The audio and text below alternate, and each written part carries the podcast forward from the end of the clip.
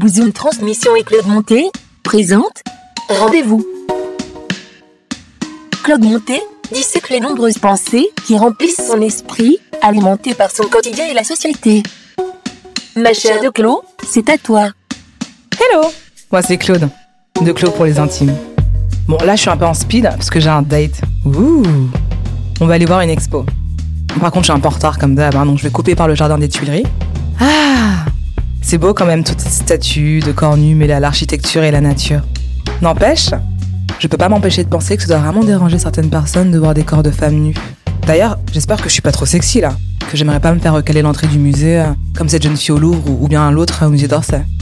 Être une femme, c'est souvent constamment être ramenée à sa condition d'être sexualisée par le regard masculin. Nos corps sont toujours au centre de la discussion.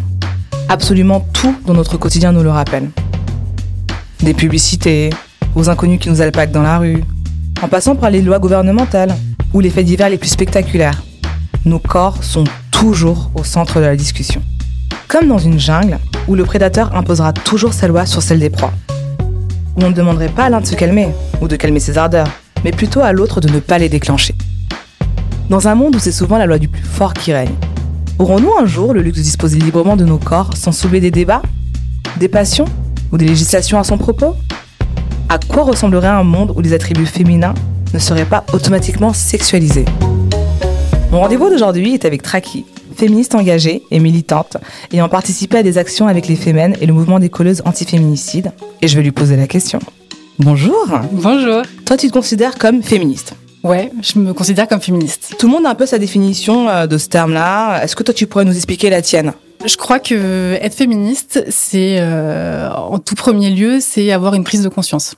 Euh, je pense que c'est euh, s'éveiller en fait à, à, comprendre en fait ce qui fait de notre système euh, quelque chose qui est contre les femmes. Contrairement à ce qu'on peut voir euh, peut-être dans soit la presse ou soit enfin le tableau qu'on fait du féminisme aujourd'hui, je crois qu'être féministe c'est très très varié, c'est très pluriel et que la base en fait c'est juste est-ce que tu as décidé oui ou non de remettre en question ce que tu sais, ce que tu connais et est-ce que tu es prête euh, à accepter l'idée que euh, peut-être que ce que tu sais et ce que tu connais depuis toujours, c'est pas forcément vrai et en tout cas, ça a été créé par un système qui est donc le patriarcat qui t'a donné peut-être des réflexes ou des modes de pensée qui ne sont pas forcément euh, celles et ceux qui t'appartiennent en fait. Donc toi, tu as un propos un peu plus intellectualisé par rapport au féminisme où il y a vraiment une déconstruction, une réflexion euh, de euh, ce qu'on peut savoir et est-ce que finalement c'est vrai euh, non pas forcément d'inégalité que tu voudrais opposer, c'est vraiment le travail de tout ce que j'ai cru tout ce que j'ai appris dans ma vie.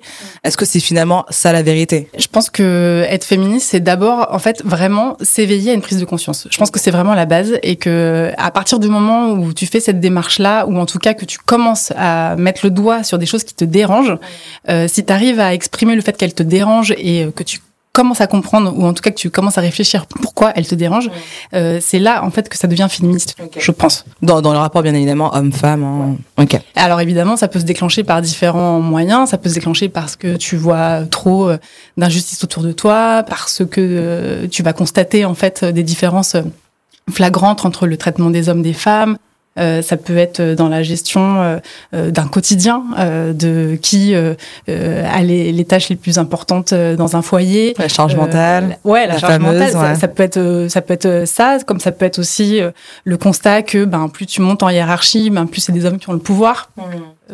Ça peut être aussi la question de la représentativité des, des femmes en fait dans l'espace public. Euh, ça peut être tout simplement le constat que quand, bah, tu vois, un truc très très bête. Un jour, on parlait euh, avec un pote DJ de un nouveau casque qui venait de sortir, Bluetooth et tout ça. Et en fait, euh, très très vite, je lui ai dit, ah bah de toute façon, moi, j'envisage même pas de l'acheter, euh, trop galère. Il me dit pourquoi? Et je dis bah bah parce qu'en fait, euh, déjà, je mets pas de casque sur mes oreilles le soir quand je rentre tard parce que j'aime bien entendre ce qui se passe derrière moi. Et en fait, le mec en question avait pas du tout envisagé cette, ce spectre en fait de possibilités parce que juste il se pose pas la question en fait. Ouais. Donc juste euh, voir qui se pose la question de quoi à quel moment.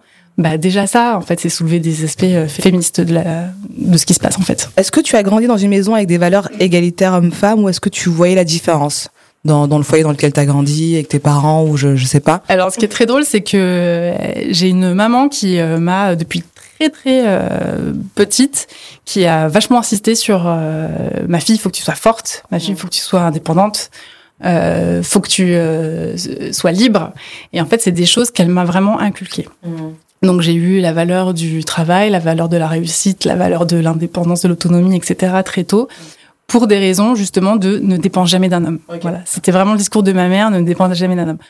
En revanche, ce qui est drôle et un peu schizophrénique, mais paradoxal très souvent. Hein, J'attends la suite, mais je. je pense que tu t'en doutes. C'est que en fait, euh, ce que je voyais de mes yeux dans le foyer euh, dans lequel je vivais, donc de, de parents, donc euh, c'est pas vraiment ce que je voyais moi. Je voyais. Était un peu plus soumise. Elle a jamais été euh, soumise et c'est absolument pas le terme que j'emploierais pour ma mère. En revanche, je voyais bien que euh, il y avait pas le même traitement de des tâches en fait euh, ah, à la maison, qu'il y avait un aspect bah, les tâches entre guillemets dites viriles ou en tout cas qui appartiennent au dans le dans l'inconscient collectif au masculin, laver la voiture, faire du bricolage, etc. C'était mon père. Et puis bah oui, ce qui va être plutôt de la tâche de s'occuper des enfants, le ménage, la bouffe et tout, ça allait être plutôt ma mère.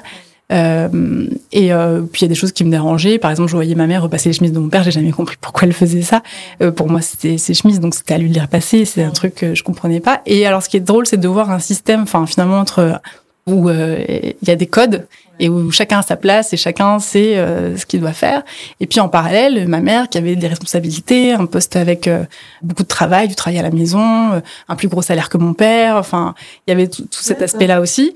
Et les valeurs qu'elle voulait me transmettre à moi, qui étaient ne dépend jamais d'un homme. Toi, tu trouves tout ça paradoxal? Tu, tu viens de le dire, le fait qu'elle avait un travail plus important, mais qu'elle voulait du coup avoir cette place-là de personne qui entre guillemets régit le foyer, ce qui a la ménagère, hein, le, ce terme un peu des années 50. Tu trouvais pas ça euh, à limite complémentaire euh, dans le sens où chacun a son rôle euh Je sais pas, je sais pas, je suis pas sûre que j'ai vu de la complémentarité. Je pense que j'ai vu euh, quelque chose d'assez arbitraire et puis après, il faut dire aussi que je me suis construite moi personnellement en tant que petite fille sur des valeurs très, enfin dites encore une fois parce que c'est pas quelque chose que j'attribue au masculin, mais en tout cas dites masculines. Donc pour moi, les valeurs de réussite, de compétition, de force physique, euh, de bricolage, enfin tout ça, c'est des choses qui étaient très importantes pour moi et que j'ai depuis très petite voulu euh, explorer, expérimenter. Et est-ce que ta mère te disait non, tu fais pas ça, c'est pas un truc de fille, par exemple? Ok, donc ça, ça va. Parce qu'au final, elle t'a pas non plus euh, euh, mis des bâtons dans les roues si tu voulais t'exprimer d'une manière un peu pas, pas féminine ou comme les petites filles entre guillemets. Jamais. Euh, sur ce point de vue-là, c'est vraiment soit libre. Euh, C'était vraiment son le mot d'ordre. Euh, mon père a pas eu ce discours, mais je pense qu'il le validait aussi d'une certaine manière, puisque il, en tout cas, il ne s'y opposait pas. Voilà, ce qui est déjà un pas, je pense. Euh, voilà. Même si c'est pas ce que je souhaite pour le futur, mais en tout cas à l'époque, euh, voilà, c'était ça. Mais du coup, tu avais quand même cet exemple-là que quand t'es une femme, tu prends un peu soin de ton mec entre guillemets ou de la maison entre guillemets. C'est l'exemple que tu as, tout en sachant que tu devrais pouvoir ne pas avoir besoin de ce mec-là. Ouais. Donc au final, c'est ça en fait. C'est très bizarre. Mais elle se contredit pas en fait. Au final, t'as pas besoin de ce mec, t'en prends soin en fait. Ouais. c'est ça. Ouais, c'est ça, c'est prendre, euh, ouais, peut-être prendre soin des autres, de sa famille. Bon, après, j'étais, j'avais une maman qui était dans le, dans le soin tout court de toute façon, puisqu'elle travaillait dans un service de pédiatrie euh, à l'hôpital. Donc, de toute façon, euh, pour elle, s'occuper des autres, c'était quelque chose de, d'hyper important, enfin, presque dîner, je dirais. Euh, c'est quelqu'un qui est extrêmement généreuse et, et qui a envie de donner. Euh, ouais. Donc de toute façon, enfin c'est presque plus un aspect de la personnalité finalement que. Il y a des gens qui sont comme ça, qui ont besoin de donner pour entre guillemets pas exister, mais sinon ils se sentent pas bien. Si ils sont plus heureux à donner qu'à recevoir à la limite. Mais bizarrement, c'est euh, le jour où mes parents ont divorcé que j'ai commencé à découvrir ma mère et que euh, le fait de s'occuper d'elle et de rien que d'elle, elle l'a libérée de plein de choses et où je me suis rendu compte que bah en fait le discours qu'elle me tenait à l'époque finalement est-ce que c'était pas un discours qu'elle voulait se tenir à elle-même mmh. et euh, est-ce que est-ce que finalement elle avait vraiment le la vie qu'elle voulait à ce moment-là? Enfin je sais pas en tout cas, oui, en tant qu'enfant, on observe, on regarde, on se pose des questions. Ce qui est sûr, c'est que bah, moi, j'étais une petite fille et que j'avais la chance de pouvoir, bah, du moment que je, j'assumais ce que je faisais et que je voulais le faire, je le faisais. Euh, à l'adolescence, c'est un peu plus compliqué parce qu'à l'adolescence, moi qui ai grandi avec des valeurs euh, qui me donnaient envie d'explorer des choses et d'être euh, très diverse, etc. Il y a un moment donné, à la puberté, où je me suis retrouvée avec une mère qui avait peur pour moi. Ouais. Et la peur qu'elle avait unique? pour moi. Non, j'avais un petit frère. Ok. Mais euh, qu'elle a eu beaucoup moins eu cette peur pour, mon petit frère, je pense. D'accord. Mais c'était la peur de t'es une fille. Ouais. Il va peut-être t'arriver des choses. Par souci de protection, m'informer d'une manière indirecte ou voilà que en fait je suis un peu plus en danger euh, que certains autres de mes camarades parce que je suis une fille. Et ça, en revanche, euh, c'est quelque chose euh, qui me déplaît beaucoup avec le recul parce que évidemment, donner ce, inconsciemment ce message-là à une petite fille, enfin, en tout cas une préado qui bah, qui grandit, c'est lui dire t'es faible, ou en tout cas tu risques d'être en danger. Et c'est pas un discours qu'on a aux petits garçons. Ouais, et donc c'est créer cette peur un peu et la, la, la nourrir. La, la, fille arrive dans un monde où elle est moins moins sûre d'elle, où elle est plus euh, apeurée partout et, euh, et c'est vrai que ça, ça crée en fait cette dynamique là de bah je, je suis plus faible donc forcément il va m'arriver quelque chose et parfois tu tu manifestes ce qui t'arrive entre guillemets Alors même moi, si j'étais vraiment, euh, je m'en foutais. euh, Enfin, j'avais des garçons, des potes euh, garçons, des potes filles. Enfin, je- j'en avais rien à faire. En fait, je, je voulais aller avec les gens avec qui je m'entendais le mieux.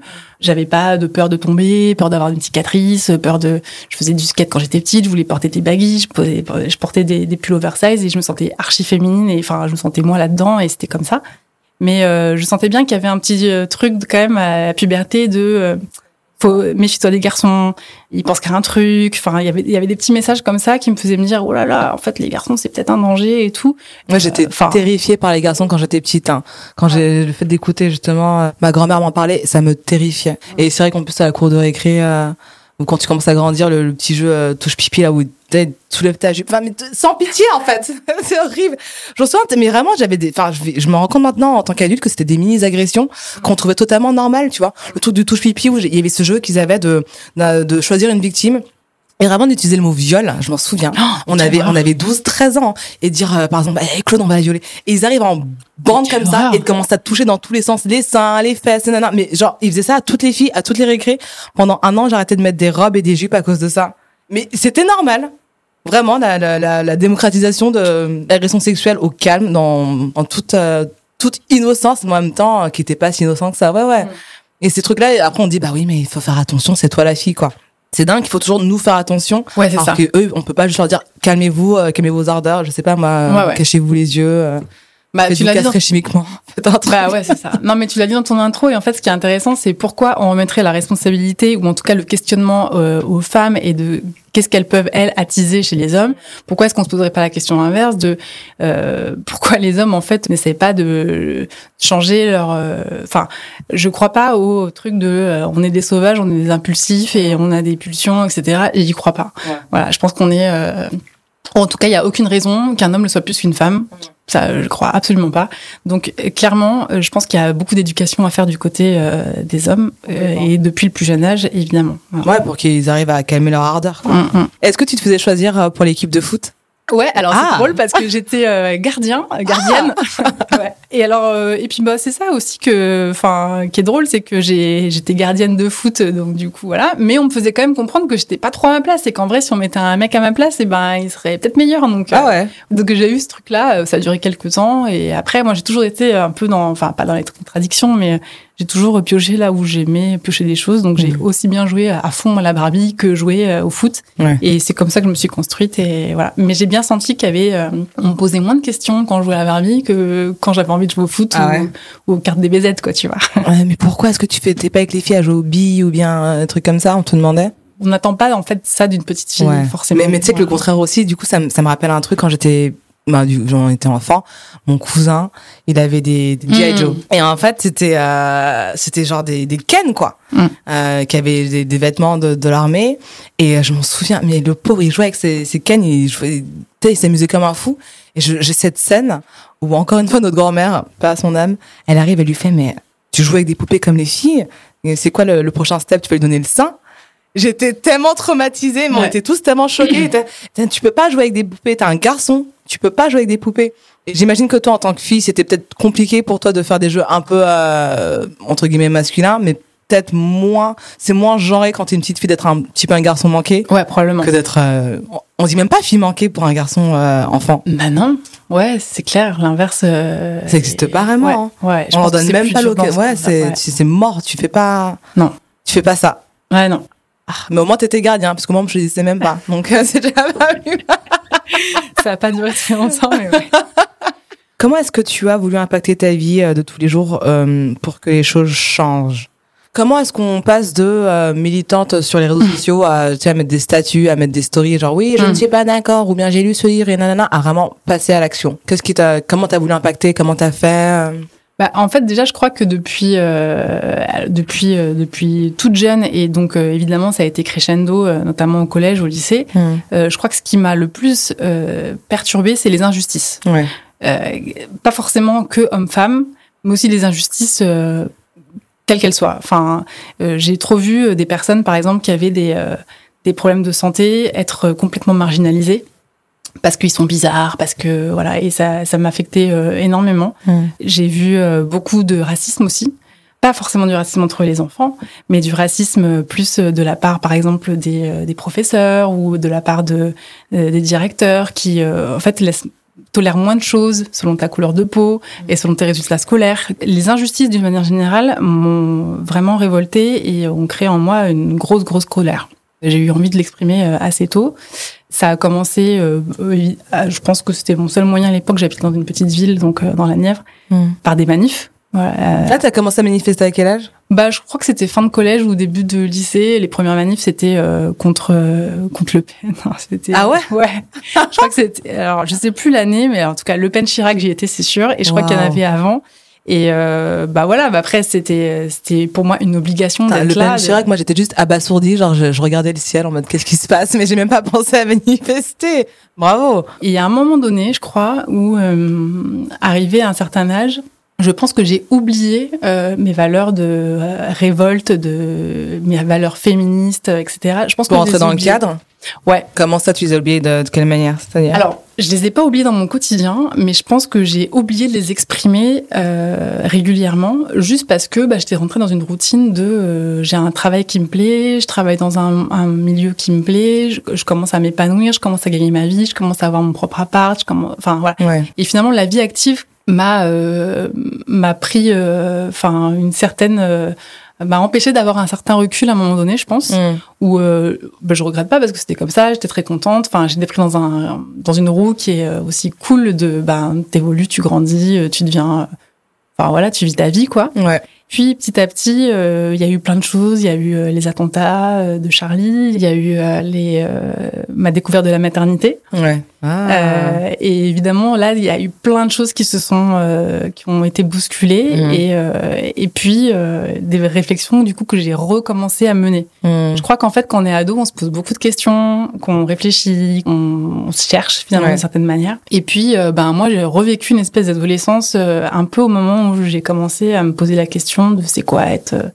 mère, femme, être enceinte, tous ces trucs-là. Enfin, Je mm. crois que j'ai revécu une deuxième euh, presque crise d'adolescence, mais qui m'a fait du coup me rappeler à quel point certains sujets et certaines euh, valeurs étaient très importantes. Est-ce que ton entourage a compris facilement en fait euh, ce militantisme? Est-ce que tu, ton entourage te soutient? Donc ta famille, tes proches J'imagine que ton enfant doit être très jeune. Ma fille a trois ans. Ta fille a trois. Ouais. Oh là là. En plus, une maman d'une fille, donc forcément, ça réveille des trucs, j'imagine. Hein. Ouais.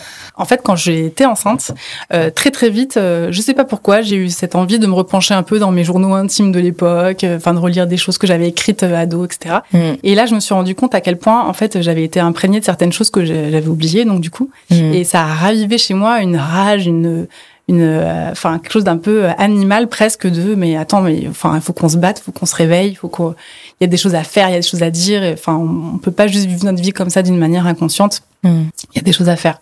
Et du coup, j'ai commencé à participer régulièrement à des ateliers euh, de euh, des rencontres avec euh, des femmes sur des sujets en particulier, sur la maternité, sur des questions que je me posais. J'ai fait un jour un atelier sur la couleur et qu'est-ce que dit la couleur de nos sociétés. Hmm. Je me suis rapprochée de certains groupes en fait de militantes. Hmm. Et puis ça a commencé pendant la grossesse. Et après ça a décrescendo. Et euh, crescendo, crescendo. Et ton mec, il a compris direct Il s'est dit euh, ouais, super Ou bien il s'est dit oulala, qu'est-ce qu'elle est en train de faire? Ouais, je pense qu'il a Parce compris qu'il y a, beaucoup de mecs qui sont un peu euh, menacés par ça. Ils pensent souvent qu'être féministe, c'est un peu euh, l'équivalent d'être de détester les hommes, quoi. Pas tous, mais il y en a quand même pas mal qui, qui disent ah attention. Moi, ma mère, par exemple, mm. elle pense encore qu'être féministe, c'est une insulte, tu vois. Mm. Donc euh, c'est vrai que c'est pas tout le monde qui peut directement comprendre ce côté un peu de de de, de ouais révolutionnaire entre guillemets. Mon mec, à l'époque et puis encore aujourd'hui, savait que de toute façon ces questions-là étaient importantes pour moi et il m'a toujours connu avec le même mode de fonctionnement, le même mode de pensée, etc.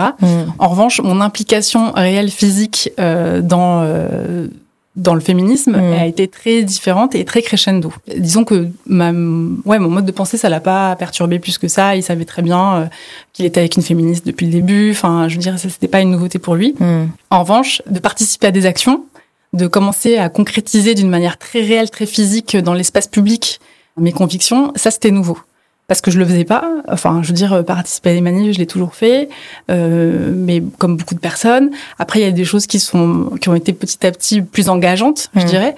Donc, ça a commencé par participer à des ateliers, mmh. puis rencontrer des femmes exceptionnelles, puis mmh. avoir envie de les suivre sur certains sujets, prendre conscience de de violence systémique et que on peut faire des choses à notre niveau pour ça. Mm. Et puis euh, petit à petit, j'ai été, euh, j'ai rencontré ouais des femmes qui m'ont montré qu'en fait on pouvait euh, réaliser des actions concrètes, physiques, se réapproprier l'espace. Mm. public. c'est exactement ce que j'ai te demandé. Ouais. tu as fait des actions avec les femmes, tu as fait des mm. actions avec les colleuses anti enfin, féminicides. comment est-ce qu'on rejoint ces actions? Comment est-ce qu'on rejoint ces groupes-là? Et euh, pour euh, participer à des opérations de militantisme, est-ce qu'il y a des lieux, est-ce qu'il y a des groupes, est-ce que et quelles sont les actions phares que vous avez menées? Est-ce qu'il y a des actions qui qui t'ont plus euh, marqué que d'autres, dont tu aimerais parler? Je dirais que la la toute première action que j'ai faite, donc donc ça y est, j'étais déjà maman. Et euh, ma, fille, ma fille avait à peine un an. Et en fait, on, on, je vois un message sur un groupe qui s'appelait à l'époque euh, Nous sommes 52. Et en fait, euh, il y a un appel pour faire une action dans le métro, d'aller coller des des fausses publicités pour, enfin, contre le summer body, mmh. contre toute l'injonction qu'on a sur le, le corps des femmes, voilà. On, on fait des fausses... de l'été, tous les magazines qui vous disent perdez 30 kilos en deux minutes et soyez bonne pour la plage et le bikini. Ouais. et moi, euh, qui fais un bon 42-44 en bas, qui ai toujours eu de la cellulite et tout, forcément ça me parle parce que je crois que toute ma vie j'ai été archi complexée. Euh. Alors que c'est à la mode hein, maintenant, je tiens à le dire. Ouais. Et en vrai, mais je suis trop fière. Bah oui, t'as as un corps sain. C'est ça, on devrait juste être content d'avoir des corps sains quoi. Non mais il m'a fallu 30, euh, là j'ai 35 ans, il m'a fallu je crois, euh, bah ouais 33 ans, 34 ans avant d'accepter mon corps. Enfin c'est ouf quand il pense. Ouais, ouais. Et du coup, cette action-là, elle me tenait à cœur parce que, évidemment, ben, j'ai envie que tout le monde se sente à l'aise en maillot de bain. Ouais. Et en fait, donc, l'objectif, c'était d'aller coller des fausses publicités euh, de la RATP qui souhaite un joyeux été et euh, avec des corps euh, bah, de, de, la vraie vie, en fait. Donc, non photoshopés, etc. Et donc, c'était pile poil le format de ce que tu peux mettre sur, en haut des métros. Ouais. donc, par exemple, sur la ligne 9, tu vois, tu as des, vraiment un format très allongé comme ça. Donc, c'était pile poil, c'était calé pour que ça colle ici parfaitement bien et que ça fasse pas élément rapporté, mais vraiment élément intégré. Et donc du coup, bah, on s'est levé, je sais plus à quelle heure du matin, euh, pour aller direct dans le premier métro, aller coller des affiches euh, à l'intérieur et puis observer un peu ce qui se passe, euh, voir la réaction des gens, etc. Donc ça, c'était la première action très concrète. Génial. Et, et en fait, j'ai adoré. Je me, je me suis sentie hyper puissante, tu vois, d'aller revendiquer, bah, de mettre un beau corps d'une belle femme qui a de la cellulite, euh, qui est grosse, qui est vieille, qui est, enfin, tout ce qu'on rejette en fait finalement dans dans le dans les magazines en général. Hmm. Et, euh, et j'étais trop euh, contente de donner de la visibilité en fait à des corps et à des formes et à des femmes bah, que je connais vraiment pour le mm. coup, qui euh, qui, me, qui ressemble à ce que je connais. Ouais. Mais du coup, ça m'a mis sur une espèce de voie où après je me suis intéressée, j'ai rencontré des personnes donc j'ai trouvé fascinantes, euh, qui étaient très actives du coup. Je me suis intéressée à tout ce qu'elles faisaient. Instagram a été beaucoup euh, et enfin a été une plateforme hyper, vecteur de ouf hein, ouais, communication. Oh là là là là, on adore Instagram. Ouais bah ouais parce que du coup après tu t'intéresses aux personnes, tu les suis, tu t'ajoutes etc. Et puis voilà et un jour il y a un appel de bah c'était Sarah ou, ou Elvire qui euh, demande si euh, voilà il y a des euh, femmes qui sont intéressées pour une action contre les féminicides. Les féminicides, donc du coup, il y en avait énormément. Enfin, cette année-là, c'était très compliqué à, à, gérer.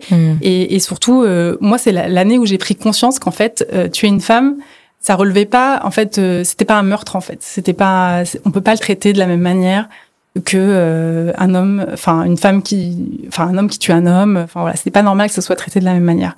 Et puis, euh, et surtout le caractère donc du coup systémique de cette violence-là, et qui est que un homme croit inconsciemment ou consciemment, je ne sais rien, mais pense qu'il a un droit en fait sur la femme, qu'elle lui appartient. Être féministe, c'est pas forcément juste euh, avoir euh, une coquille dure et puis encaisser les coups. Ouais. C'est aussi parfois ben, dire c'est ok d'avoir mal, c'est ok de dire que ça va pas. Mm. Et ça, c'était nouveau pour moi finalement d'une certaine manière. Ouais. Une fois que j'ai pris conscience de tout ça et que j'ai euh, et que j'ai évolué, euh, bah forcément le rapport au corps était différent et j'ai eu envie, je crois, d'avoir une vraie revanche et de dire mon corps c'est le mien et en fait j'en fais ce que je veux et je le place dans la vie euh, et dans l'espace public comme je l'entends. Et s'il est là pour porter un message, porter des valeurs, s'imposer, montrer qu'il est présent, qu'il est libre, et ben du coup je le fais. C'est dans ce cadre-là que j'ai accepté du coup de faire euh, une action qui en fait du coup était effectivement une action féminine. Ouais, ok, bah super. Et c'était euh, l'action sur les euh, au Palais Royal. Donc euh, ok. C'était en mai. Il y avait à l'époque 60 féminicides. Waouh. Je me rends compte que je vais participer à ma première action avec les féminines j'en parle à personne. Et, et, vraiment, je le fais par choix parce que déjà, d'une part, pour la sécurité, euh, j'ai pas envie de d'en parler. Euh, c'est des, enfin, des actions comme ça, euh, on sait jamais finalement comment ça peut se passer. Et je crois que être, consciente de des risques potentiels, c'est aussi savoir ne pas en parler à l'avance et encore moins sur les réseaux sociaux. Bah, complètement, c'est des flagships, je crois. C'est de toute façon, c'est censé être un peu l'effet de surprise. Si t'en parles trop que les flics qui débarquent, ouais. ouais. Donc j'ai pris cette décision cool, quoi. toute seule. J'en ai parlé à personne, vraiment personne. et même pas mon mec à l'époque et tout. Je lui dis, ah oui, il l'a il a pris à la télé, comme tout le monde. Ouais, exactement. c'est exactement. Mais je connais cette paire de ça.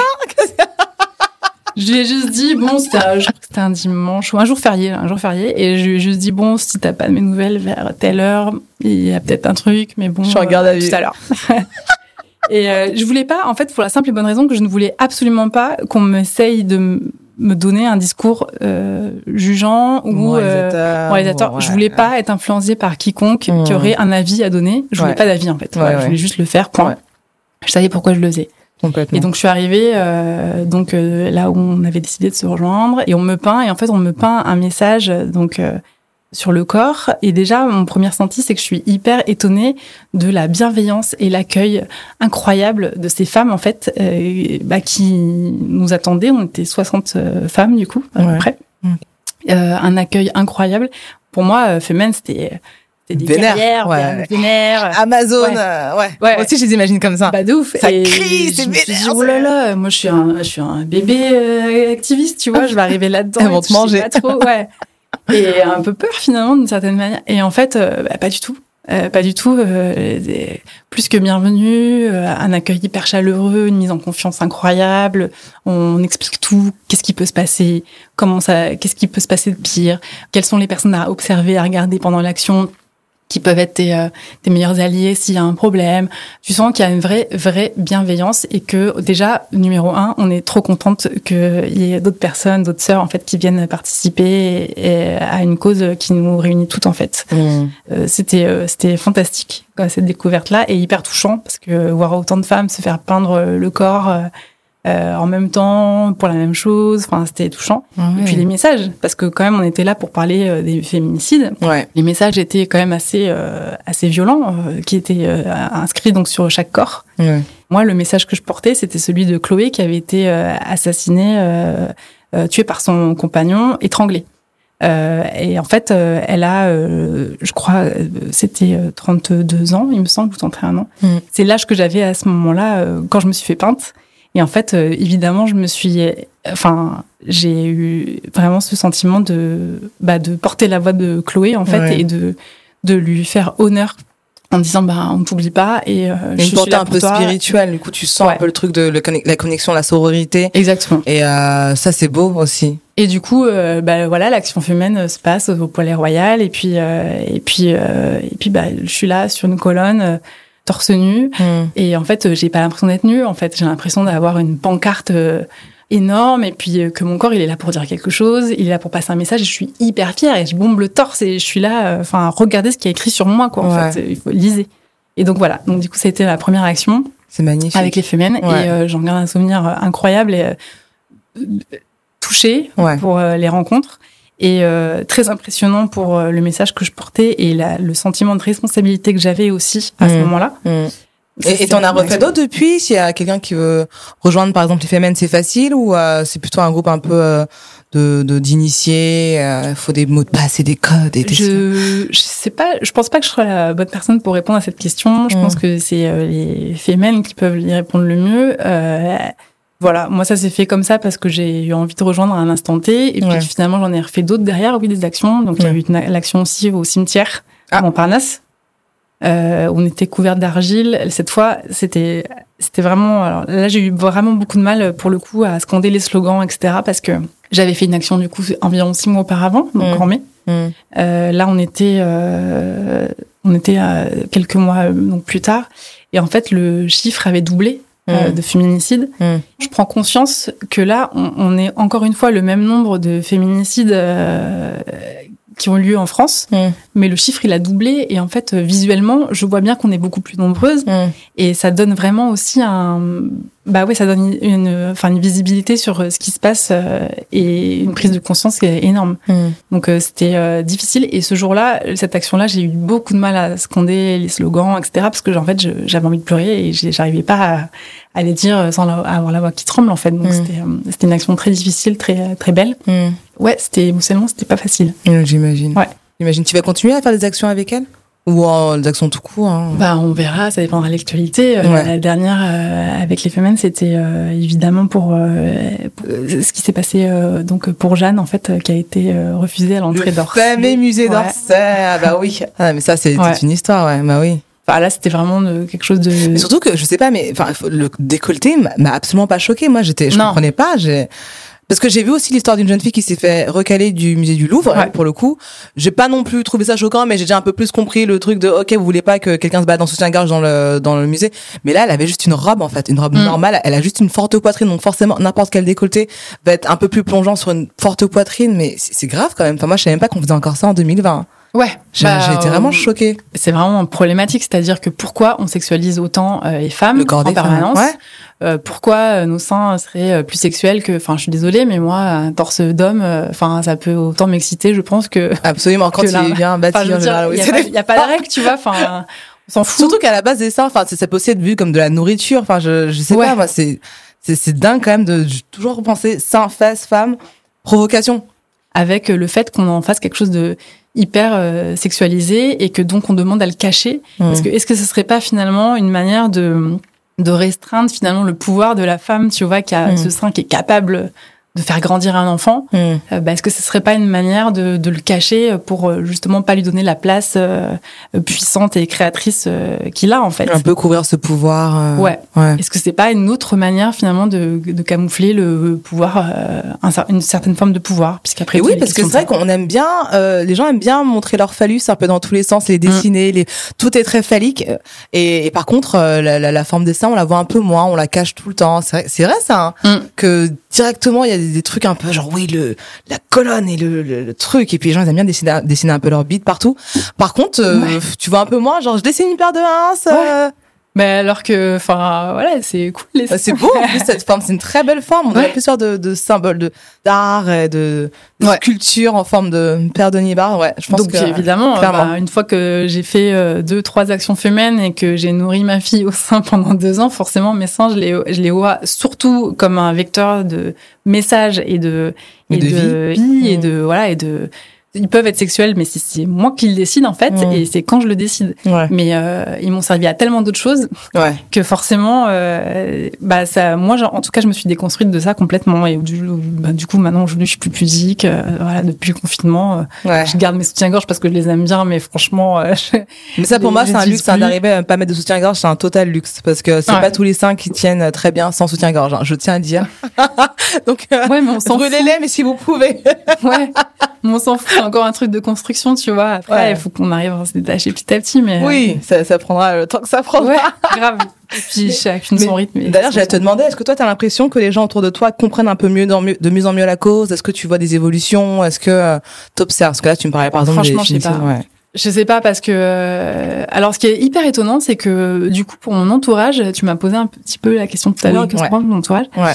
euh, ce qui est drôle c'est qu'en fait euh, moi je tu me poses la question je te répondrai pas que je suis activiste ou que je suis militante ouais.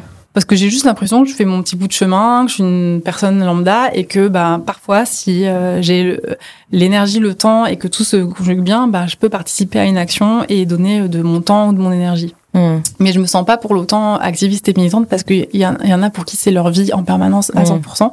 Moi, ça l'est, mais euh, j'ai aussi mon travail, j'ai aussi ma vie de famille, etc. Et je pense que du coup, je euh, c'est pas que je me sens moins légitime, mais en tout cas, je pense qu'il y a d'autres personnes qui y sont vraiment. Voilà. Bah, enfin, je pense que tu, on est tous à notre degré. C'est juste qu'il y en a qui comme tu dis, qu'ils le sont 24 heures sur 24. Ouais. Mais est-ce que là aussi, c'est pas un peu dangereux de, du coup, trop brûler euh, la bougie euh, par les deux bouts Parce que il y a un côté un peu, euh, moi, je trouve épuisant de tout le temps être dans la colère, la revendication.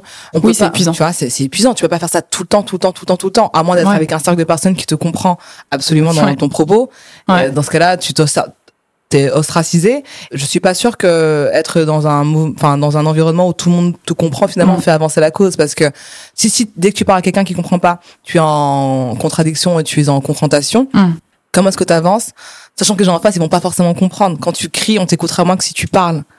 Et si tu es tout le temps en train de, d'être énervé, tu vois, c'est, le propos passe moins facilement. Mais je peux comprendre qu'on soit tout le temps énervé. Bien sûr qu'on l'est tous à notre manière. Bah, je suis très énervée. Et, bah oui. Euh, et j'en ai marre de dire les choses calmement. Oui. Et parfois, enfin, euh, parfois je, je refais vivre en moi la petite adolescente pour redire les choses sans calme et sans filtre. Parce que être bienveillant euh, et essayer de faire comprendre les choses, c'est hein. chouette. Ouais. Mais euh, ça a des limites, ouais. Mais et ça, c'est, euh, je te comprends à 100%. Et franchement, il y a des situations, tu vois, moi, enfin, ça m'est déjà arrivé à mon entourage qui me disent ah oui, oui, c'est super, c'est super. Euh, évidemment, on, on, est avec toi, on est avec toi. Mais bon, faut quand même pas tomber dans l'extrême. Ouais. Et en fait, moi, quand on me dit ça, je dis mais c'est quoi l'extrême? C'est moi qui vais participer à des actions, qui vais coller des affiches dans la rue et et ça, ou c'est juste qu'il y a un système en place aujourd'hui qui fait qu'il y a quand même une moitié de la population qui est complètement oppressée. Euh, on essaye par tous les moyens de faire taire, de supprimer des droits, etc. Enfin, c'est quoi le, plus extrême en fait? Parce que, enfin, on peut se poser la question. Je sais pas. Moi, euh, ce que je trouve extrême aujourd'hui, c'est qu'on mette en cause, euh, ouais, des, femmes qui prennent la parole j'arrive pas à déterminer qu'est-ce que ça veut dire extrême. Et ça, c'est pour les gens qui vivent pas le truc. Mais franchement, je te comprends parce que, par exemple, avec tous les combats de sociétaux qu'il y a, euh, moi, par exemple, je suis noire, donc franchement, il y a l'antiracisme, il y a le féminisme, il y a un mm. milliard de trucs. Euh, je trouve qu'on doit mener tellement de combats pour arriver sur le chemin de l'égalité entre guillemets que des fois, j'arrive même pas à rester optimiste. Et des fois, je suis juste épuisée de me dire, en fait, je sors de chez moi, genre là concrètement, je sais que je vais devoir répondre à 12 personnes mm. euh, sur juste le fait d'être, tu vois. Je vais devoir expliquer à 15 autres ce que eux ne comprennent pas et comprendront probablement mm. jamais. Et je vais devoir euh, débattre avec peut-être un ou deux qui auront peut-être la jugeote euh, d'avoir des arguments. Et encore, mm. parce que c'est un exercice de style. Quand tu vis pas quelque chose, tu ne peux dire que ce que tu dis n'est que théorique au final. Et il y a des gens qui sont persuadés que leur théorie est en fait la science absolue. Et des fois, ouais, je te, par exemple, je te demande, toi, est-ce que t'es pas épuisé parfois de dire, mais en fait, Quoique, on voit quand même l'évolution. Clairement, euh, nos droits, il y a 50 ans, 100 ans, 200 ans, c'est pas tous les mêmes que maintenant. Donc, clairement, il y a une évolution. Mm. Clairement, ça avance. Mais justement, en fait, le combat un petit peu euh, féministe d'aujourd'hui, c'est un combat un peu sous-jacent dans le sens où c'est vraiment des nuances mm. que tout le monde peut pas comprendre. Mm. Euh, quand tu dis aux gens, oui, par exemple, on n'est pas payé pareil, ils vont dire, mais attends, c'est pas vrai, parce que ils vont dire, oui, ça dépend peut-être euh, des, des, industries ou ils vont donner des contre-arguments avec des statistiques. Euh, tu peux expliquer plein de choses. Ils vont dire non mais là c'est bon, tu as des droits, tu peux devenir président, tu peux devenir, euh, tu peux être, euh, on peut voter pour toi à l'Assemblée, tu peux faire plein de choses. De quoi tu te plains? Et ils n'arrivent pas à comprendre que en fait il y a plein de petites choses comme on en parlait donc la charge, la charge mentale ou bien le fait de pas se sentir safe quand on marche encore dans la rue, le fait de pas pouvoir aller dans un musée avec une robe, enfin alors qu'il y a des, statues à poil juste à côté de toi. Enfin je veux dire les gars, vous avez des tableaux qui coûtent 17 millions d'euros mm. avec la meuf elle a les jambes écartées mais tu veux pas nous laisser rentrer avec une robe? Enfin c'est pas possible et donc plein de petites micro-agressions continuelles et constantes qui font que les gens qui qui vivent pas cette vie-là peuvent pas forcément le voir et pour mm. eux c'est genre vous en demandez trop alors qu'en fait non non on veut juste arriver à pas se prendre la tête comme toi quand toi tu sors de chez toi tu t'es lavé le visage t'as mis ton pantalon t'as pris le métro t'as pas mm. eu peur tu marches à 2 heures du matin dans la rue, tu n'as pas peur, euh, tu vas avoir ta paye à la fin du mois, tu ne te demandes pas si on va, tu vas être moins payé que ton collègue qui fait pareil que toi. Du coup, ça, en fait, je te demande, est-ce qu'il n'y a pas un moment donné où tu dis, mais je suis épuisée de devoir expliquer toutes ces choses-là, bah qui sont si euh, évidentes pour moi, mais que plein de gens encore ne voient pas? Si, si, c'est hyper épuisant. Et euh, parce que je te racontais tout à l'heure euh, en off, ouais. bah oui, que les hommes ont toujours des choses à redire en fait sur ce qu'on fait, ouais. et que c'est épuisant. Et, euh, et bien sûr qu'on a envie euh, de communiquer, de parler, etc. Mais en fait, il y a un truc qui est vraiment, enfin, où tu dépenses une énergie folle. Enfin, après, par exemple, moi, comme je te disais, j'ai pas eu ce sentiment d'être activiste militante, mm. mais c'est les gens qui m'ont envoyé cette image-là. Mm. Parce que d'un coup, je suis devenue euh, la personne avec, s'ils avaient une question à se poser existentielle euh, sur le féminisme ou quoi, bah, je devenais leur référente, ils venaient me la poser. Ouais. Je sais pas, enfin, je sais pas, par exemple, des mecs, euh, bah, demandez à vos meufs, en fait. Écoutez-les déjà. Ouais, Commencez par ça, tu vois. Enfin, pourquoi vous venez me parler à moi? La dernière fois, c'était un pote qui me demande, est-ce que, voilà, une femme qui se retrouve avec un homme violent, est-ce que c'est pas une erreur de casting? Je dis, mais, enfin, je dis, vas-y. Euh. Et en fait, bah, je lui ai répondu. C'est toujours la meuf l'erreur, quoi. Ouais, c'est toujours de nous remettre en question. Hein. Et du coup, je lui dis, bah, et je lui ai répondu. J'ai j'ai dépensé mon énergie pour lui répondre euh, avec une grande bienveillance et en essayant de lui faire comprendre le concept de de ce que c'est que d'être, euh, par exemple, sous manipulation. Ou, enfin, j'ai essayé de le déconstruire d'une certaine manière, et puis euh, de lui expliquer que du coup, bah non, c'était pas une erreur de casting en fait, c'est quelque chose de beaucoup plus euh, complexe que ça. Mm. Et ça, ça me demande une énergie folle. Et on vient me voir moi juste parce que je donne un peu plus de visibilité à ça par mes réseaux sociaux, par ce que je dis, par ce que je communique, par comment j'élève ma fille, etc. Mm. Et oui, bien sûr que ça demande beaucoup d'énergie. Après, euh, comme je l'ai dit, je suis aussi en couple euh, avec un homme et ça demande une énergie folle parce que tous les jours il faut déconstruire des choses et tous les mmh. jours il faut. Euh, c'est un combat permanent en fait. Mmh. Voilà, à, midi, je déjeunais avec un collègue qui me demandait si euh, mon féminisme euh, avait, des répercussions sur l'éducation de ma fille. Enfin, genre c'est trop drôle, mais enfin, est-ce qu'on pose ça cette question-là à, d'autres personnes qui sont un, un, peu moins visuellement, je dirais, actives? Pas forcément. Mais, qu'est-ce qu'il voulait dire par là Il a peur qu'elle marche dans la cuisine avec une pancarte non je ne ferai pas la vaisselle enfin, c'est trop drôle mais enfin on me pose et en fait ces questions là euh, d'un côté je suis contente qu'on me les vienne me les poser parce que je me dis bon les gens je les interpelle, euh, ils veulent savoir, ils se posent des questions. Pour hmm. moi, c'est super. Déjà, c'est juste ça. Au moins, ils se posent des questions, ouais, c'est vrai. Ouais, mais évidemment, ça me demande beaucoup d'énergie. Et puis, il y a aussi un autre truc, c'est que ce que ce que ce qui est aussi euh, assez exceptionnel, c'est que depuis que visuel, enfin, j'ai toujours été féministe, mais évidemment, participer à des actions, c'est très visible parce qu'il y a de la presse, parce qu'il y a des, des, messages, parce que quand j'ai commencé à coller avec les, les, donc le mouvement des collages contre les féminicides ou participer à certaines actions euh, visibles dans la presse en tout cas, mm. et qu'on savait que j'en avais fait partie, j'ai eu énormément de témoignages. Mais quand je dis, enfin, je pense que c'est peut-être 90% des femmes de mon entourage, amies, proches, voisines, euh, collègues de travail, enfin, qui se sont confiées à moi hmm. et qui euh, m'ont dit ah bah tu sais, euh, moi j'en ai jamais parlé à personne, mais voilà ce qui s'est passé hmm. ou voilà ce qui m'est arrivé ou merci pour ce que tu fais. Hmm. Puis finalement, ben quelques mois après, c'est bon écoute, j'ai dû porter plainte contre mon ex pour telle et telle raison. Enfin, et en fait, les gens ont vraiment ont eu une parole très libérée envers moi, alors que moi, à aucun moment, enfin, j'ai exprimé le fait que j'étais prête à, entendre tout ça ou en tout cas à le, à la, à le, oui, enfin, je, je pensais pas en fait que euh, du coup les gens allaient me renvoyer cette image que bah du coup c'est quelqu'un de safe, on peut lui parler, on peut lui exprimer des choses. Mm. Et là, évidemment, je dis ça avec beaucoup de pudeur parce que j'ai pas envie que les personnes euh, concernées euh, sachent, ouais. en parle. Ouais. Mais quand je dis que c'est 90% des femmes de mon entourage, c'est pas, c'est pas des mensonges.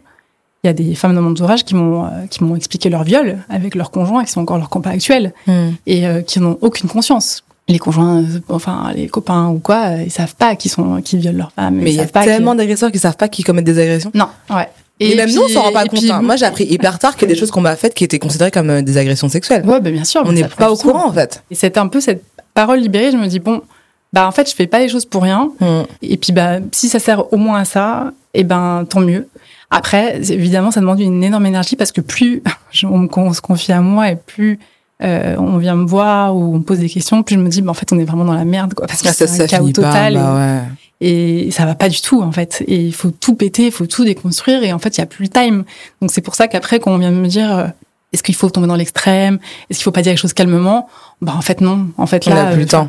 si je commence à faire la liste et que je balance les noms, les trucs, les, enfin les faits de ce qui se passe, juste, enfin dans moi, euh, petite meuf qui habite là, euh, enfin qui voilà, qui a son, sa petite vie euh, courante et tout je commence à expliquer ce qui se passe et que finalement tout le monde fait pareil, on va se rendre compte que c'est une merde phénoménale dans laquelle on est. tous les cercles. C'est que bah c'est infernal. C'est-à-dire que aussi bien les cercles artistiques que les cercles financiers ou les cercles prolétaires, tout ce que tu veux, mm. rien n'est correct. Rien n'est correct. Bah Même dans les cercles familiaux, enfin c'est Ouais, genre on est les, je sais pas, on est les bolos de puis, euh, puis moi la première, enfin moi j'ai intériorisé pas mal de trucs où finalement je me dis ah en fait ça c'était pas normal, j'aurais pas dû, enfin normal, on se pose des questions, mm. mais du coup euh, oui ça demande beaucoup d'énergie. Et et bah ouais c'est ça, ça m'arrive souvent d'avoir des downs et de me dire putain pourquoi, euh, enfin c'est c'est c'est plus facile quand t'es euh, quand tu quand, tu t'es pas, conscient quoi. Mais du coup, qu'est-ce qui te touche le plus, c'est le fait que les gens viennent te voir et se confier mm. à toi, ou euh, les gens qui viennent te challenger, te dire ah ça va, calme-toi, ça va, vous nous faites chier, nana. Qu'est-ce qui, qu'est-ce qui te sort le plus de tes gonds? Les gens qui me disent on s'en fout, enfin vous faites chier, féministe ou machin, euh, j'essaye toujours de les prendre sur un ton euh, de bon de toute façon je peux rien tirer de toi et t'as mhm. déjà ton idée donc de toute façon je vais pas dépenser mon énergie pour toi ça sert à rien. Ouais. Donc j'essaie de me protéger en fait on va dire. Mhm. J'essaie de me protéger parce que il y a des gens je sais que je leur ferai pas changer d'avis. Tu vois, mhm. c'est comme pour les questions de racisme. Je sais que les personnes qui, euh, si on, on, vient me tenir des propos racistes, euh, et t'as, je sais pas, 80 piges, t'as toujours vécu dans ta petite campagne et tout, mm. je perds pas le temps en fait. Je me mm. dis euh, là, avant je le faisais et puis maintenant je le fais plus parce que je me dis non, je vais me concentrer sur le futur en fait et les futures générations et ce qu'on a à dire aux gens de notre, génération et les futurs. C'est déjà si on fait ça. Ouais, mais si la personne a à ton âge, parce que moi mm-hmm. ça m'est déjà arrivé. D'ailleurs c'était le cas le plus challengeant. Mm. C'est euh, un mec de mon âge, mais qui me tenait des propos, j'avais jamais entendu ça de ma vie. Donc je sais, mais en fait, je pensais même pas que ça existait à nos âges. Et en plus, il me disait des trucs, je disais, mais qui pense comme ça? Et je savais plus quoi penser. Je me dis, mais en fait, lui, il doit représenter un pourcentage que je ne connais même pas. Parce que, oui, dans mes cercles de progressistes initiés, genre, tout le monde est mélangé, tout le monde est cool. Mais il y, a un monde entier dehors où les mecs, ils votent euh, Le Pen, Trump, etc., tu mm. vois. Et il en faisait partie. Je sais, mais, ah oui, donc, euh, on, euh, comment on fait pour, pour apprendre à ces personnes-là qui sont finalement peut-être un peu majoritaires mm. que ce qu'ils pensent, c'est pas correct? Ouais, et à la fois, d'une certaine manière, ces gens-là presque me font en tout cas, moi, c'est pas ma, ma réalité. Hein. Bah non, mais presque les gens qui pensent très différemment de moi. Mm. Ça m'est déjà arrivé de tomber, par exemple, sur le mec d'une copine euh, qui a eu des propos, euh, enfin, atroces. enfin, il a commencé à me dire qu'en fait, bah, biologiquement, on était fait de toute façon pour avoir des enfants, donc c'était normal que euh, on n'ait pas à travailler à la base. Que, ouais, bah, il disait, des trucs pareils, il disait ça. Des trucs comme ça où, bon, et ben finalement, je crois que d'une certaine manière, ça me dérange moins. ça me dérange énormément, mais ça me dérange moins que des gens qui n'ont pas conscience que ce qu'ils font dans leur quotidien peut-être extrêmement traumatisant ou enfin et qui pensent qu'ils sont les bons gars. Ouais, ouais j'avoue c'est les pires c'est les pires, parce que quand tu penses que t'es un allié ouais. et, qu'en fait euh, moi j'apprends derrière que ben non tu refuses de faire euh, des cunis à ta meuf parce que euh, il y a trop de mecs qui lui sont passés dessus. Ah classique. Tu peux pas te présenter à moi comme un allié en fait c'est pas possible. Et tu peux pas me dire que t'es un mec féministe c'est que tu valides le truc. Ouais par définition, tu l'es pas. Et pour moi, ça c'est pire parce que ça veut dire que non seulement euh, tu penses que t'es un allié, mm. mais en plus, tu n'as même pas pris conscience de tout ce que tu faisais de d'horrible. Ouais. Et ça, pour moi, c'est pire. Ouais. Un mec qui vient me voir en me disant les femmes, elles sont faites pour euh, rester à la maison et puis faire des enfants. J'ai envie de dire, bon, de toute façon, j'ai pas grand chose à te raconter. Mm. Et je peux essayer de te glisser des trucs, mais bon, je pense que je vais pas y arriver. Mm. Et euh, tu vas plus m'énerver que de m'aider à te, te, déconstruire. Donc, je laisse tomber. Euh, et, et, je trouve ça, enfin, à limite, la, tu vois, enfin, c'est comme le racisme systémique, quoi. Enfin, je trouve que c'est pire euh, d'être euh, raciste sans le savoir ouais. que que d'être raciste affirmé. Ouais, c'est vrai que moi, mes racistes préférés, c'est, c'est les fachos, parce qu'au moins, tu sais à quoi t'attendre avec eux, tu vois. Ouais. Euh, les, les autres, autres un peu alliés entre deux autres qui sont genre mais moi, mais je vois pas la couleur et tout, et tu leur, tu leur expliques, bah ils sont énervés contre toi de leur expliquer comment toi tu vis les choses, mais qu'est-ce que tu veux faire? Qu'est-ce que tu veux faire? Je crois que c'est pire. Ouais. Parce que là, euh, tu, les personnes pensent être bonnes en fait, et être dans la bonne voie. Donc c'est encore plus difficile de se dire que tu peux les accompagner sur. Parce qu'il faut qu'ils se remettent totalement en question. Et les gens détestent. Il y a rien de plus que les gens détestent de se dire en fait je ne suis pas la personne que je pensais être quoi. Exactement. On adore se mentir à nous-mêmes. Il y a aussi des femmes parce qu'on parlait des hommes, mais aussi des femmes qui sont très violentes à propos euh, des féministes euh, qui. Extrêmement. Et en fait ces femmes là, et eh ben en fait j'arrive pas à leur en vouloir. Ouais. parce que je me dis, je pense qu'elle, c'est une manière de se protéger que d'intérioriser certaines certaines violence mm. et que d'une certaine manière, bah, si c'est comme ça qu'elles arrivent à se protéger ou qu'elles arrivent à évoluer, ben vu le monde dans lequel on a on a évolué, on a grandi et enfin le système patriarcal fait que de toute façon on en est là où on en est aujourd'hui. Mm. Bah après tout, euh, je peux pas leur en vouloir. Voilà, je, je comprends ce que ce que tu dis et je j'essaie de le penser, mais en fait ça m'énerve. Parce que je me dis ok c'est vrai que cette femme là elles intériorisent totalement le discours qu'elles ont eu toute leur vie, c'est une question de survie, genre donc elles ont appliqué les codes parfois même plus fort mmh. bah, pour être sûr. de survivre. Ce qui m'énerve c'est que elle, du coup, projette ça sur les générations d'après. Ah bah oui. Et peut-être que ça aussi c'est un truc de survie, genre je veux que ma fille ait une vie facile, donc je veux bah, qu'elle suive les codes pour euh, pouvoir euh, totalement euh, s'intégrer dans un monde qui est totalement patriarcal et, et majoritairement, en tout cas, sous les lois masculines. Mais pourquoi tu veux pas juste je veux dire porter tes couilles, mais en fait non, porter tes ovaires, tu vois, et, et, juste prendre le courage de dire, mais en fait non, non, là le monde il doit changer, le monde tel qu'il est, c'est pas correct, je suis pas d'accord, et mm. je veux que mes enfants ont une vie différente, je veux moi avoir une vie différente. Mm. Oui, il faut révolutionner. Oui, ça va être difficile. Oui, ça va être douloureux. Mais en fait, si quelqu'un le fait pas, ça ne se fera jamais. Donc, c'est quoi Tu veux vivre toute ta vie dans la, être safe et genre avoir une vie qui te convient pas à 100% ou bien te dire bon bah là pendant quelques temps enfin pendant très longtemps même ça va être un peu difficile mais au moins les choses vont changer parce que si on joue toujours la carte du safe on n'aurait toujours pas le droit de voter en fait tu vois mm. genre euh, là on serait on serait pas là on serait à la, serait à la cuisine. Moi je suis en train de brûler mon plat parce que j'aurais toujours pas su cuisiner. Mais je serais à la cuisine. Mm. j'aurais pas le droit d'ouvrir ma gueule j'aurais pas le droit de voter j'aurais pas le droit de donner mon avis parce qu'il a fallu que des femmes elles le fassent pour moi et que après on continue euh, pour d'autres quoi. Mm, donc euh, oui je, je, comprends ces femmes là qui veulent jouer la carte du safe mais moi ça ça, ça m'énerve. Bah après on n'a pas toute enfin on c'est aussi être d'une certaine manière privilégié d'avoir le choix de se poser la question complètement complètement. Enfin Déjà, c'est ouais, c'est être privilégié. Donc ça veut dire que on n'a pas tout le même moyen euh, d'accéder à ça et on n'a pas tout le même temps non plus. Ouais. Donc, je crois privilégié de deux sens parce que je pense qu'il y a le privilège intellectuel et le privilège aussi de euh, de matériel entre guillemets. On est dans le bon pays, donc on peut se permettre. Il y a des pays où si tu fais ça, tu sais que tu risques de mourir. Nous, on risque pas de mourir si on ouvre notre gueule. Donc, clairement, c'est pas la même chose. Mais après aussi le privilège intellectuel. Je pense qu'il y a des gens ils veulent juste pas se prendre la tête tout bah simplement quoi. Bah bien sûr, ouais. Donc évidemment, bah, j'aimerais que ça soit autrement et que voilà, mais en même temps, euh, est-ce que je sais pas, est-ce qu'il faut pas respecter le temps de chacun, tu vois, de chacune en tout cas. Enfin, c'est vrai qu'il faut tout. Des, enfin, très concrètement, j'ai des amis qui sont euh, qui sont féministes, qui sont et puis leur quotidien euh, fait que euh, elles sont pas forcément en phase avec ce qu'elles pensent. Ou, mais c'est ok, en fait, elles ont choisi. C'est une manière euh, plus simple pour elles de gérer les choses. Ouais. C'est un autre fonctionnement. Mais je crois que si on arrive à s'écouter et à être bienveillante les, les unes avec les autres, mm. et eh ben c'est déjà un grand pas. Ouais, ouais c'est vrai. Alors du coup, je vais te poser ma petite dernière question, Traki. Hmm. À quoi ressemblerait un monde où les attributs féminins ne seraient pas automatiquement sexualisés? Est-ce que tu l'as rêvé ce monde? Est-ce que tu le vois? Est-ce que tu le manifestes? Eh ben, je crois que ce serait un monde où, enfin, les rapports humains seraient beaucoup plus simples peut-être. Et euh, en fait, moi, je suis d'accord de sexualiser les corps quand on décide de les sexualiser. Hmm. Si à euh, un instant T, j'ai envie de, de, de me montrer comme une puissante euh, femme dans, dans, un érotisme fou et que j'utilise à travers, enfin, mes attributs de femme de sexe féminin pour ça, bah pourquoi pas. Hmm. Mais c'est quand c'est moi qui décide en fait et pas le regard des autres.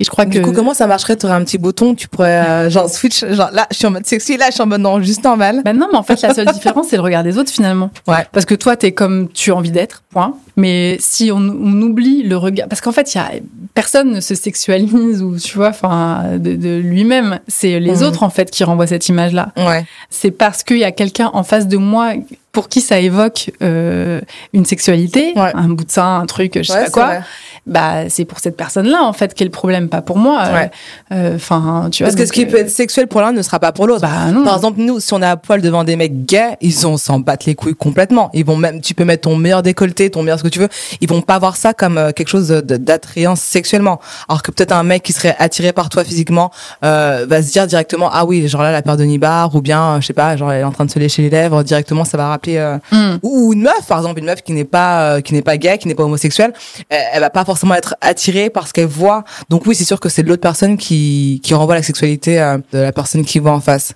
C'est le, c'est en fait le, le, regard des autres. En fait, le problème c'est pas ce que toi tu fais, ce que toi tu dis, enfin non, c'est qu'est-ce qu'on te renvoie comme image? Parce que pour certains, euh, ben peut-être que ma mini jupe, euh, elle va être, enfin, elle, elle, passera pas, et puis pour d'autres, elle passera. Enfin, je veux dire, ça, c'est ridicule de se poser cette question, en fait. Le, but, c'est d'être bien avec soi, point. Et bien sûr que j'espère qu'on va arriver dans un monde où mais, mais moi, c'est drôle. J'arrive quand même. Enfin, je sais pas si c'est l'amour de, de la beauté ou de l'esthétisme, mais moi, j'arrive quand même à, à trouver de, de, la sexualité chez plein de gens différents sans pour autant du coup euh, être dans une espèce de, de volonté d'agissement de, de, tu vois genre j'irai jamais attaquer quelqu'un comme euh, des, des, prédateurs le font mm. mais je peux trouver des corps sexuels euh, très très très différents et pour rien quoi juste euh, mm. juste un truc esthétique un truc beau euh, tu vois ouais effectivement je trouve ça je trouve ça sexy mais mm. c'est tout comme un tableau tu vois c'est c'est très beau j'ai pas forcément envie d'y toucher mais je trouve ça sexy est-ce que tu vois ce que je veux dire? Bah ouais, ouais, bah carrément. Donc du coup, peut-être que l'idéal serait d'arriver à un monde où tu peux trouver des choses sexy sans, euh, sans dire, bah cache, cache ça ou bien couvre-toi ou. Ce qui prouve bien le fait qui prouve bien que c'est pas le problème de la personne comment elle se comporte ou comment elle s'habille ou ah bah quoi. C'est que bah du coup les rapports entre par exemple personnes hétéro ou personnes homo sont différents. Pourquoi est-ce que euh, on dirait d'un homme hétéro qu'il a des pulsions et que bah c'est normal qu'il siffle une meuf ou qu'il euh, dise je sais pas quoi euh, quand il voit une belle paire de fesses passer? Bah ok bah pourquoi une femme lesbienne n'aurait pas forcément ce réflexe là pourtant elle est tout autant voire plus attirée par, par la meuf tu vois. Enfin donc tout est basé sur le patriarcat. On est dans un système qui valide le fait que un homme a le droit de regard euh, sur euh, le corps des femmes. Un homme a le droit de dire ce qui est bon ou pas pour une femme. c'est tellement validé, acquis et que tout est construit là-dessus que ça ne choque plus personne. Mm, mm. Mais quand tu commences à déconstruire ça et que tu commences à te poser la question, tu te rends compte qu'en fait, bah non, en fait, c'est pas normal. Mm. Et il n'y a pas de raison que ça, que ça marche dans un sens et pas dans l'autre. Après, euh, ouais, enfin, moi, je me rappelle avoir eu 18 ans. J'habitais toute seule à Marseille euh, pour mes études euh, et je mangeais une glace euh, sur le vieux port. Et puis, ben, trois mecs qui sont passés qui m'ont dit Putain, t'as l'air de bien sucer, toi. Bah, et classique, la banane et la, glace, tu manges bah pas de en eye contact, c'est relou. Hein. Et, et, et ben, tu vois, c'était il y a longtemps, du coup. Et à chaque fois que je mange une glace, ça te bah, rappelle. J'y pense. Ouais. Et ça me fait chier. Et ça m'a traumatisé en vrai. Parce que moi, à ce moment-là, je mangeais juste une super juste glace. Euh, je découvrais le kiff d'habiter euh, seul, de vivre sa vie, euh, machin. Mm. Mais et en fait non. Et ben à vie, je pense que j'aurais tout cette petite seconde, microseconde, à laquelle je pense de il m'avait fait chier ces connards là, s'acharner sur moi et à me rappeler que bah moi ma ma gestuelle de langue sur une glace et ben c'est archi sexuel. Ouais. Ouais, j'étais en train de manger une glace. tu vois. Un monde idéal sera un monde où on pourrait faire ce qu'on veut comme on veut, s'habiller comme on veut, ou ne pas s'habiller tout court qu'on n'ait pas peur euh, de la réaction des autres, sauf si elle se veut provoquer. Mais dans ce cas, ce serait dans une sphère beaucoup plus intime. Mm. Ne, ne, pas marcher dans l'espace public en disant bah ouais là ma jupe euh, ceci ou bien mon décolleté cela où je mange je peux même pas manger une glace ou je peux pas c'est encore un truc d'énergie en fait euh, comme on parlait tout à l'heure c'est-à-dire que si j'ai envie de m'habiller euh, avec je sais pas un truc décolleté hyper plongeant ou que j'ai envie de manger une glace en pleine rue ou tout ça mm. je sais que ça va me demander plus d'énergie mm. parce que je sais que potentiellement je peux me retrouver confrontée à des gens qui enfin des hommes qui vont me faire remarquer que ce que je suis en train de faire ou mon comportement ou ma tenue eh ben elles me renvoient à, révéler leurs ardeurs. Ouais, voilà. Et que donc je serais dans un acte de provocation, ou quoi. Et donc du coup, ça me demandait plus d'énergie parce que je vais m'embrouiller avec les types, parce que ou alors je vais devoir me taire et puis pas tracer. Et en fait, ça va me saouler parce que je vais me dire j'en ai marre. Pourquoi j'entends ça? Pourquoi ça vient dans mes oreilles? Et pourquoi j'ai à subir ça? Mm. Donc ça demande beaucoup d'énergie. Mm. Donc en fait, euh, c'est encore une histoire de temps et de, de, capacité à déployer ou pas une énergie. Encore aujourd'hui, là, j'ai vu des débats sur Internet euh, incroyables parce que Alice Coffin a dit que elle voulait maintenant lire que des ouvrages féminins. Euh, qu'elle voulait essayer de se déconstruire de toute cette littérature et tout, ce qu'on lui a appris. Enfin, et pourquoi on lui reproche Et on lui reproche de vouloir exterminer une partie de la, population. Ça parle de, ça utilise du champ lexical du génocide. Parce qu'elle veut juste lire des livres qu'elle a choisi de lire, mais ils sont sérieux les gens? Ben oui, parce qu'en fait, euh, elle remet en cause le fait qu'on se construit sur des sur des ouvrages, sur des lectures, sur euh, sur tout, tout, un système, enfin d'œuvres mmh. bah, créées par des hommes. Elle remet juste ça en cause en disant, bah là j'ai envie de me recréer un imaginaire. Mmh. voilà, et ben en fait, bah, et on lui reproche mais nous, on, nous laisse l'opportunité de pouvoir reprocher que ça fait des siècles et des siècles que tout est construit sur des œuvres masculines ou que faut gratter quoi si tu veux lire une autrice, si tu veux. Mmh. À chaque fois, c'est un sujet. Pourquoi c'est un sujet? Ouais, c'est toujours comme tout, la, la, majorité, la prédominance euh, gagne, quoi. Mm. Donc, on ne veut pas que tu lises des livres féminins. Par contre, ça te pose aucun problème de lire que des livres euh, écrits par des hommes. Ouais, mais en tout cas, c'est un, vrai exercice à faire. Hein. Moi, je me rends compte que les derniers livres que j'ai lus, c'est des livres d'autrices. Et j'avoue que, bah, forcément, ça te recrée une nouvelle vision des choses, que ça mm. te redéveloppe un certain imaginaire, ou en tout cas que ça t'est Enfin, forcément, ça change des choses parce que quand tu vois tous euh, les films, les livres, euh, les œuvres, tout sous le spectre d'un regard masculin, mm. bah forcément, euh, le jour où tu switches ou en tout cas que tu t'intéresses à une autre vision, bah ça ouvre des, un champ de possibles différent, quoi. Mm. des livres écrits et faits par des femmes, allez-y. Et merci à toi, Traki. Merci beaucoup pour cette belle discussion. Mais si je pourrais ajouter juste un petit truc. Bien sûr, dis-nous. C'est que qu'on a beaucoup parlé du militantisme, de l'activisme, etc. Mais mm. je pense que la meilleure, le meilleur outil pour militer et pour être euh, activiste, c'est d'écouter. Et ça, ça coûte rien, ça coûte ni temps, ni argent, ni rien du tout, mais juste écouter d'une oreille vraiment attentive. C'est déjà, je pense, le plus bel acte militant qu'on peut faire euh, dans son quotidien, en tout cas. Ok, écoutez. Traki vous recommande les Assauts, la Maison des femmes de Montreuil, l'Institut Woman Safe pour les femmes et les enfants victimes de violences, le livre Réveillez-vous de Marie Laguerre, et enfin la page Instagram Clit Révolution. Vous pouvez également la retrouver sur le compte Insta, at Traki. À la réalisation, Vincent Drapeau, produit par Bosoum Transmission. Vous pouvez retrouver cet épisode sur toutes les plateformes de podcast, Apple, Spotify et YouTube. Et nous suivre sur notre Insta, at Rendez-vous Podcast. Rendez, tirez du bas, vous, tirez du bas, podcast. Et après cet épisode, moi ça me donne envie d'écouter Respect d'Aretha Franklin, que vous pouvez retrouver sur notre playlist Spotify. Rendez-vous podcast Claude. Merci de Clos. Rendez-vous, c'est un vendredi sur deux à 18h et un mardi sur deux à 14h. Retrouvez tous les épisodes de Rendez-vous en podcast et sur notre site internet bouzoom.net.